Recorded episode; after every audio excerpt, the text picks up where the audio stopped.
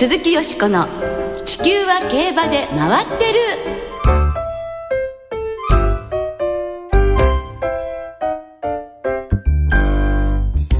皆様こんばんは。お元気でいらっしゃいますか？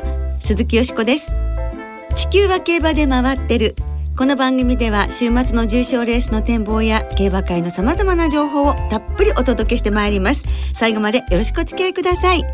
今日ご一緒してくださるのはななななとこの番組初登場のこの番組のプロデューサーでいらっしゃいます 船山洋二アナウンサーはい、よろしくお願いします。いやいやいや5年目で初登場。ねえいつもね、ガラスの向こうでちょっと偉そうにふんぞり返ってるんですけど。いやいやいろいろね指示していただいていろんな企画もねたくさん考えてくださってもう船山さんのおかげでこの番組が持ってるということなんですけれども、初登場初登場ということはもう今スクランブル発進の状態ですからね。はいなんとか頑張ってお届けしたいと思います。はい、よろしくお願いいたします。はい、お願いします。え、11月最初の放送、ね、11月になりましたね。今週は今日も含めて3日間連続開催です。今日はもう本当にお天気に恵まれまして、ようやくです JBC も盛り上がりましたよね。そうですね。もう先週もすごい雨でしたし、はいその前も雨でしたし、思えば週刊誌法も馬場が悪かったわけですからね。そうですよ G1 がねやっぱりもう本当にお天気悪いとねうんがっかりですけれどもそれでも天皇賞も本当にいいレースが行われましてちょっとね、感動しましたね。北サンブラックが強かったしソウルスターリングも3歳牝馬で頑張りましたよ。よく頑張りましたよ外回ってね。なんだか本当に雨だった台風だったけど感動のレースでしたよね、まあはい今週末は雨の心配なさそうで久々にいいけあの両馬場でいい競馬ができそうですね。はい。さて、今週 G1 は日本はお休みなんですが、はい。アメリカでええブリーダーズカップがありますよ。そうですよ G113 レースが行われるデルマー競馬場ですね今年はね、はい、今年は日本長競馬の出走はないんですが、2歳牝馬による芝1600メートルのジュベナイルフィリーズターフにディープインパクトの3区が出るんですね。はいセプテンバー。ええアイルランドのエイダン・オブライエン厩舎。今ね、ブックメーカーだと3番人気ぐらいなんだそうですよ。はい、もうディープインパクトといえばですね、はい本当にもう世界中で活躍ですね。そうなんですよ。レーシングポストトロフィーというのがイギリスであったんですが、ここも、えーディープインパクト3区のサクソン・ウォリアーが勝ちまして、はいええすごいですね。なんか嬉しいですね。嬉しいですね。オブライン調教師って年間 G1 勝利数が26あら、でディープインパクト参加大変気に入ってるっておっしゃっていてあそうなんですか。もうほらブックメーカーで、うんうんうん。あの来年のダービー英はい。国ダービーが45倍で前より一番人気のされあてるっていうことでもしかしたらまあダービーも勝っちゃうかもしれないんですけど、ええ。その後もしかしたら凱旋門賞ってことがあって日本所属馬じゃないディープインパクト参加が先に凱旋門賞勝っちゃうってこともあるかしら楽しみですよね。ね。なんかこう本当にこうワールドワイドになったって感じが実感できますよね。はい、ディープインパクトはすごいですね。さて、来年が楽しみなんですけれども、この後は、木和田アナウンサーとのあ、そうですね。進行で そうですみませんね。いつもね、ガラスの向こうにいるんで、全然あの進行がよく分かってないんですけど、はい。この後はよしこさんと清田アナウンサーの進行でお届けしてまいります。はい、お楽しみに。鈴木よしこの地球は競馬で回ってる。この番組は JRA 日本中央競馬会の提供でお送りします。鈴木よしこの地球は競馬で回ってる。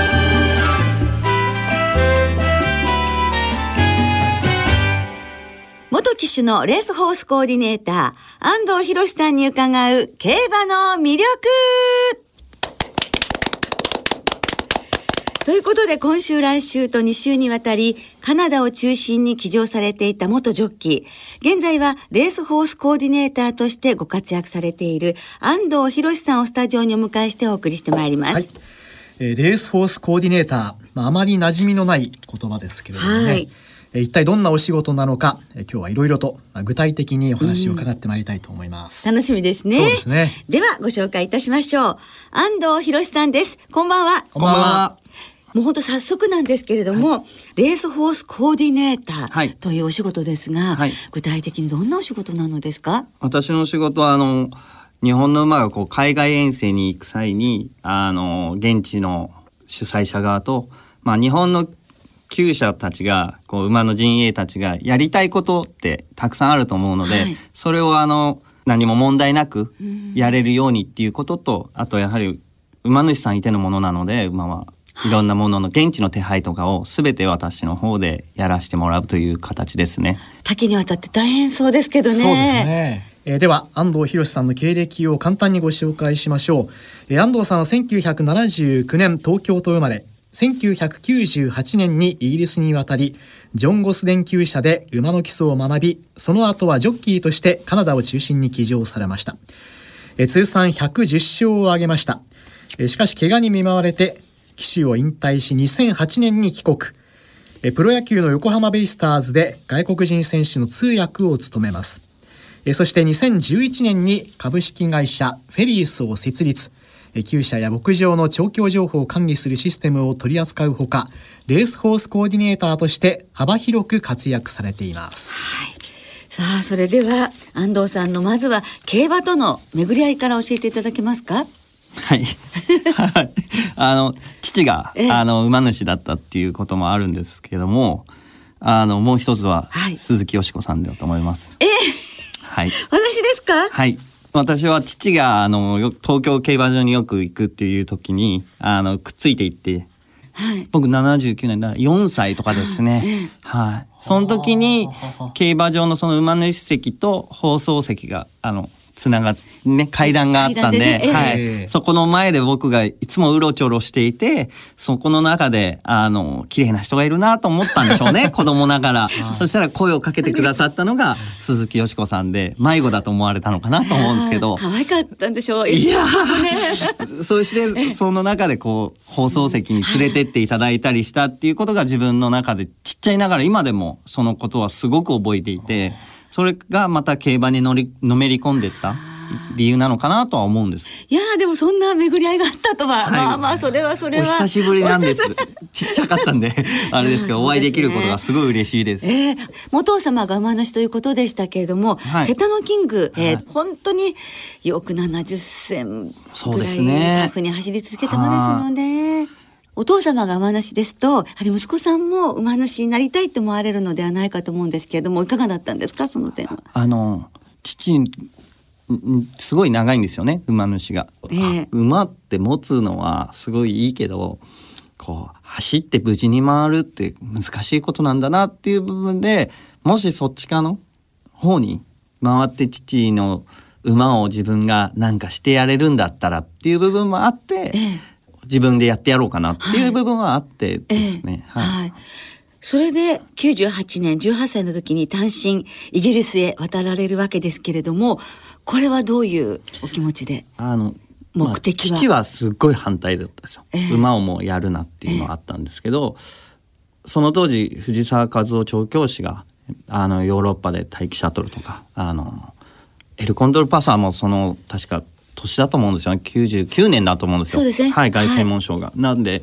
たまたまそういうシーキング・ザ・パールもいたりとかかあのただその中でやっぱり競馬の中心ってどこなんだろうっていうのは自分なりに考えた中であの瀬田の金がこう出た最終レースの前のレースがジャパンカップが多かったのであのシングスピールを見てこれはイギリスだと競馬を本当に勉強するんだったら競馬の発祥地行ってみたいっていうのもあって。あの、はい、英語ができないのに行ってしまいまして。ああ、じゃあ英語からまず。そうですね。語学学校が午前が英語の勉強で午後が馬術っていうか乗馬をやれる学校がありまして一個だけあったんですよねイギリスに。だからその学校に行きました。イギリスに行ってすぐに、えーまあ、今年の凱旋門賞を制したエネーブルの所属するジョン・ゴス電球社でまあ、ここで働くことになったんですけれどもね、はい、その学校出て英語喋れるようになってそこから今度は生産牧場ですか、うん、生産牧場に行くっていうところなんですけどそれこそそのシングスピールが見たくて向こうにいるっていう部分で、えー、そんでダルハムホールスタートに、えー、あの行くんですけど。誰のね、はい、はい、そのダルハムホールスタートの方がまたお前は日本でどうなんだみたいな話になった時に、いや父は馬主だよみたいなことから入ったらなんか勘違いしたみたいですっごく馬いっぱい見せてくれて、ええ、そのシングスピードもたまたまその時足骨折しててギブスはめてたんですけど、うん、あの表には公開してないけどとか見せてくれたんですけどその時僕あのそこで働きたくて、え、初めて行った時にあのゲートがすごいとか入り口がとか、はい。なんだこれっていうのがあったんで、はいはいここで働きたいと思って手紙書いてったらあのさすがに初心者は無理っていうのが分かったんでそしたらたまたまそこのスタリオンマネージャーの方が斜め前の牧場だったら働けんじゃないのかって言って電話してくれた牧場があって、ええ。それでそこで約4ヶ月ですかね住み込みで。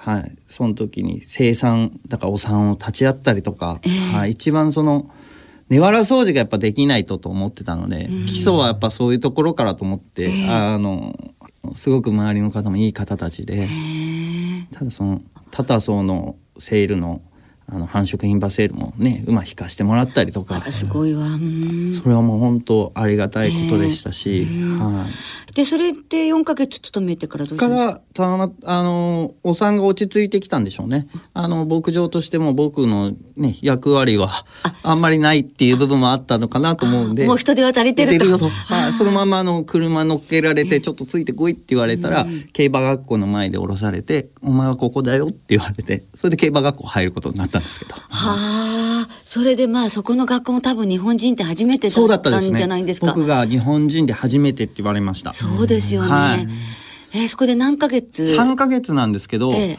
その時多分運動神経が良かったんでしょうね僕一番だったんですよ。はい。お話聞いてるとでも短いスパンですよね。えートントントンっ本当に数てなんか。ヶ月で次のステップ次のステップってはいいうふう、にでね。必要なことを全部こええ。うクリアしながら、こうねステップアップしていく感じですけどじゃあ競馬学校が3ヶ月終わって今度は就職ってことになるわけですか？そうなんですよね。なんかその競馬学校としては3ヶ月はい基礎を学んだ後実地をやらなきゃいけないそうなので、その実地は厩舎でやるっていうとこみたいで、私の中ではダルハム・ホールスタッド行ったので、シェイク・モハメド殿下が馬を預かってる厩舎はどこだという部分で言うと競馬学校の隣にあったあのジョン・ゴーステン厩舎だったんですよね。スタンリーハウスってそのダービー卿が作ったあの歴史的建造物の厩舎だとか、はい。そこに行きたいと、ええ。まあ調教乗ってると見えるんですよ。そうするとかっこよかったんですよ、えーなんてかっこいいんだろうと思ってそれを競馬学校の一番上の方に言ったらそれは無理だろうって言ったんですけどゴースデン氏はいいよって言ってくれてそれではい、二つ返事だったんですか？もう何にも問題なくだから競馬学校の方が驚いてたそうで初めて取ったそうです。競馬学校からも。はあ。言ってみるもんですね。そうなんですよ。希望ってね躊躇しちゃダメですね。すね。諦めちゃダメですね。ダメダメです。素晴らしいそれでそれでジョン・ゴセン調教師のところにということになったんですね。はい、平均年齢は高い厩舎でしたよね。だから僕だけが子供ですよね。いかがでしたか？その五千厩舎で働いてた日々というのは。ゴースデン氏のその人柄が素晴らしい人だったので、どんなお人柄なんですもか？う常にあの気にかけてくれます。初めての追い切りがニューマーケットの競馬場だったんですけど、あの周りのスタッフの人がめちゃめちゃ冷やかしてましたね調教師を。追い切りの言われ方もものすごい優しいんですよ。その馬の後ろついていくんだとずっとこうじっくり行くんだぞそれであのサンハロンってこう丸いたんあれが見えたら横に動いてゆっくりゆっくりゆっくりそしてゴールまで行くんだっていうその言葉を英語で言うんですけど周りのスタッフが「俺たちにもそうやって言えよ」って言って冷やかしていつも俺らにはもう簡単に来いわっていうのにすごいだからその名調教師なのに関係なくこう気にかけてくださるっていうのはこの間イギリス行った時も久々にっていうかドバイでも何回か会うんですけどいつでもあの抱きしめてくれるっていうか、はいハグしてくれて「おお」って。えーいいですね。それだけまあ頑張った甲斐もねありますよね。頑張ったんでしょうかね。そうですよ。何年ぐらいいらっしゃいました僕か？2年半ですねイギリスは。でそれからカナダに移られる？あの本当は僕アメリカに行きたかったんです。その調教師さんになる上ではあのゴースデン氏もアメリカで調教師やってたんですけど医療関係を勉強するんであればアメリカがやっぱりナンバーワンなんですよね。あのアメリカがいいっていうのがゴースデン氏の意見で、まあ、僕ゴースデン氏にまあ相談をしてたのでそしたらゴースデン氏がじゃあアメリカ行こうって言ったら奥様が弁護士さんなんですよ。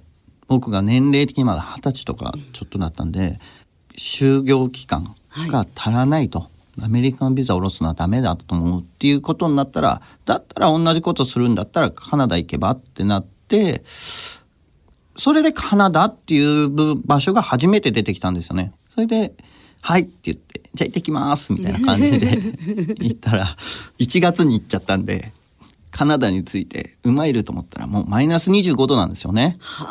馬いないんですよ。ウッドバイン競馬場閉まってるし、あこれ騙されてると思ったら、いやいやいやいやいやもうすぐアメリカ大使館に行ってビザをもう書類も全部あるからビザをもらいなさいって言われてフロリダまで約3600キロ車で走ってったんですカナダから。はい。そそしたらそのカナダの僕を受け入れる調教師さんが調教してて。フロリダでその時は冬は寒いからそこでフロリダで調教をしてらした。だからこれって最初の目的の僕アメリカ行きたいが、まあ、アメリカだったんですよね。なんかね本当にこうすねごいですよね。やっぱええりなんか相当強運でいらっしゃいますよね。ですね。その調教師さんがものすごいまたいい人で、ものすごいもう親みたいですけどね今は。それぐらいもう子供のように可愛がってくれて。安藤さんのお人柄ですね。いやーどうですかね。笑顔と 笑顔ですかね。笑顔あの イギリスでのねそうですね初めてついたニックネームがいつもこう馬の前で楽しそうにしてらっしゃるので、ハッピー、はいハッピーくんっていうね、はいハッピーっていうニックネームがついたの分かりますもんね。はい。えー調教師を目指されていた安藤さんが、まあ、その後ジョッキーにうん。なったということですけれども、はい。この経緯というのは？経緯っていうのはそのフィリップ・イングランドっていうそのアフリートの調教師が、まあ、僕調教師になりたくてイギリスカナダにいるのは1年って決めてたんですけどまあ残れと。せっかく体重が軽いんだから調教師は太っててもどんな身長でもできると、でも騎手は誰でもできるもんじゃない、騎手っていう経験は調教師になる上でしといてもいいんじゃないのかと、はい。誰でもなれないしと、あここで騎手っていうせ夢がまた昔あったのに、なくなって調教師だったのに、えー、初勝利の時はどんなお気持ちでしたか？勝利の時はもう勝って当たり前の馬に乗せてもらってたので7馬身ぐらい離す馬で強すぎるぐらいだったんで 捕まってろって言われたんですよあ調教師に。捕まってろって言われて捕まってるしなと思いながらどんどん行っちゃうし、そうそれで嬉しかったですね。もうすごい嬉しかったです。はい。というね鮮やかな初勝利を語られたところまでじゃあはい今日は、残念ながらご紹介今日はもうさせていただきえーお時間が来てしまいましたのでまたこの続きは来週はい。お伺いさせていただきますのでまた来週もどうぞよろしくお願いいたします。よろしくお願いします。鈴木よしこの地球は競馬で回ってる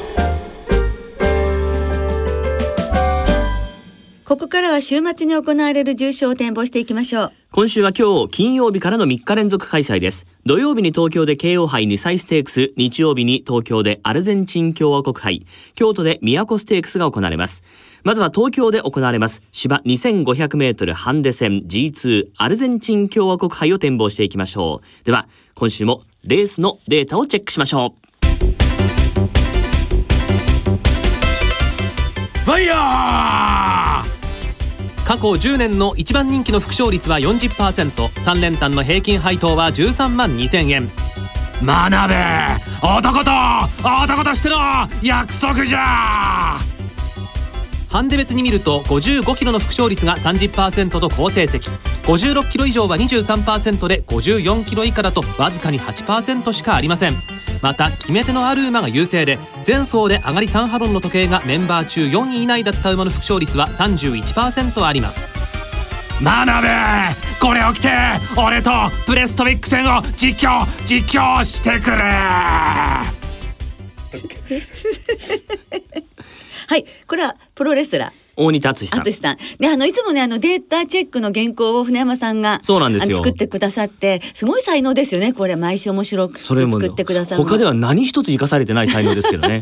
まあ、もう大仁田敦さんと真鍋アナウンサーの物語があるので、まあ、それを知ってる人は多分ね、楽しんでいただけたと思いますよ。はい。ということで、えープレストウィックということでしたね。はい、はいえっ、と今日は東京開催ありませんがもう、はいご覧の通り青空が今日はねずっと広がっていましたよね、で日曜日の東京は晴れ時々曇りで気温は16度とあまり暖かくはなりません。はい。どんな見解でしょう？はい、私はですね、あの三歳馬に注目いたしまして、はい。スワーブ・リチャード、やはりダービー2着ね、0秒1の差ですからね。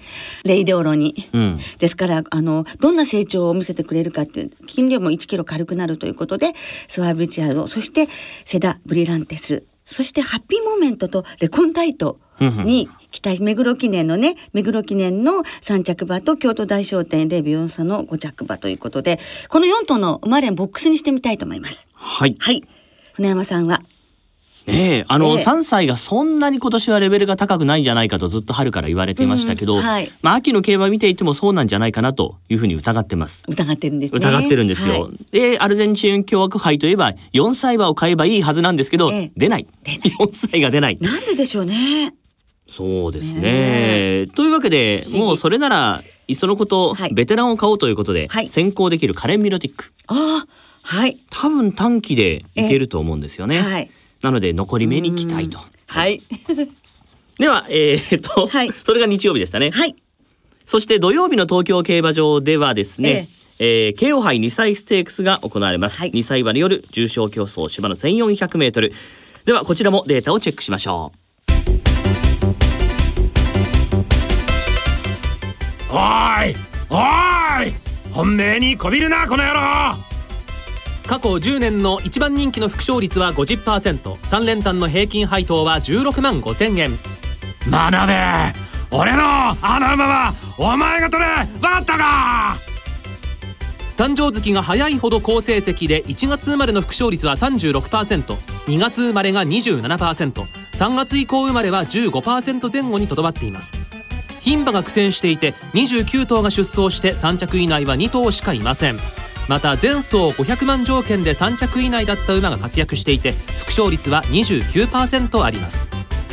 当然アンバーが何と言おうとこれが俺の俺の生き方じゃ。小塚でした。ファイヤー。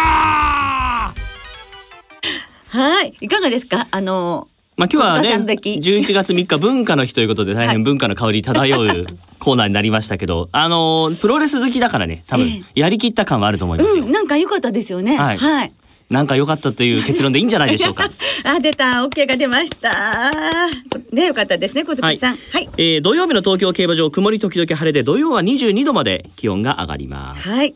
さあよしこさんどうでしょうか？私はあのやはり重賞ウィナーをうんやはり重視いたしまして専用はどうかなとも思うんですけれどもやはり成長もありますからね。浅草元気に注目してみたいと思います。はい。はい。そしてタワーオブロンドンという固めですけどどんなレースになるか楽しみにしたいと思います。はい。はい。船山さんは？これあの去年ですねディバインコードを本命にしたんですけど、理由は早く生まれたからあ早生まれの方がねこ子供でもそうですもんね。そうなんですよ。成長がやっぱ早いですからね。全然違うんですよ、ということで、ええ。はい。一番早く生まれたのが当選アンバーなんですよ。これはデータにある通りなんですけど、ええ。はい。え1月生まれ。うん。なので、えー はい。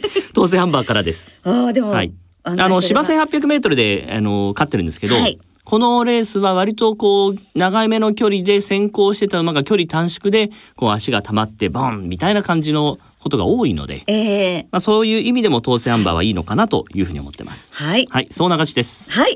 参考なさってください。頼りにしてください。はいさあ、それではリスナーからいただいた、えーメールご紹介しましょう。はいお願いします炎の男さんです。アルゼンチン共和国杯は9歳馬のカレン・ミロティックとヒット・ザ・ターゲットを応援します。まだまだ若い者には負けません。エポワスに続け。あエポワスも9歳でしたね。そうねうまえもんさんです。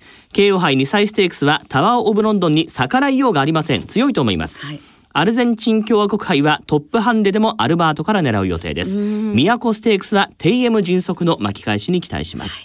中堅さん、宮古ステークスは TM 迅速を狙います。4勝を挙げている京都なら十分に巻き返せると思います。一撃さん、アルゼンチン共和国杯はスワーブ・リチャード、都ステークスはテイエム迅速を軸組にしたいと思いますあみんな。ねテーム迅速ね人気ありますねはい。あとはクールさん。今週は日本 G1 中休み。しかし海外に目を向けると、アメリカ競馬の頂上決戦ブリーダーズカップがありますね。注目しています。ということでいただきました。皆さんどうもありがとうございました。来週は G1 エリザベス女王杯、デイリー杯2歳ステークスの展望を中心にお届けいたします。お聞きの皆さんの予想もぜひ教えてくださいね。お待ちしています。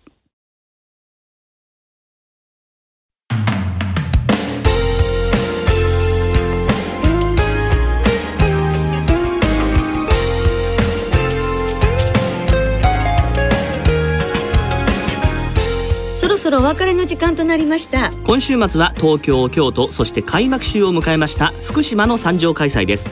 明日土曜日は東京と福島。日曜日は東京と京都での開催です。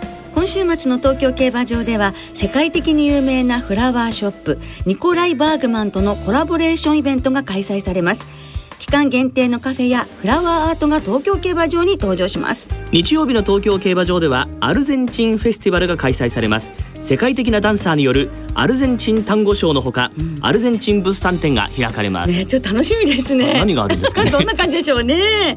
さあそして土曜日の東京競馬場お昼休みには競馬学校騎手課程34期生の騎乗狂乱が行われます。生徒たちの日頃の訓練の成果にご注目ください、ねいかがでしたか？村山さん初登場。いやー緊張しました。嘘ばっかり。すいません嘘でした、ねね楽しかったです。まあ、はい。本当にお声でいらっしゃいますね。またよろしくお願いします。ほんまたよろしくお願いいたします。では皆様週末の競馬存分にお楽しみください。お相手は鈴木よしこと。船山洋二でした。また来週元気にお耳にかかりましょう。鈴木よしこの地球は競馬で回ってる。この番組は JRA 日本中央競馬会の提供でお送りしました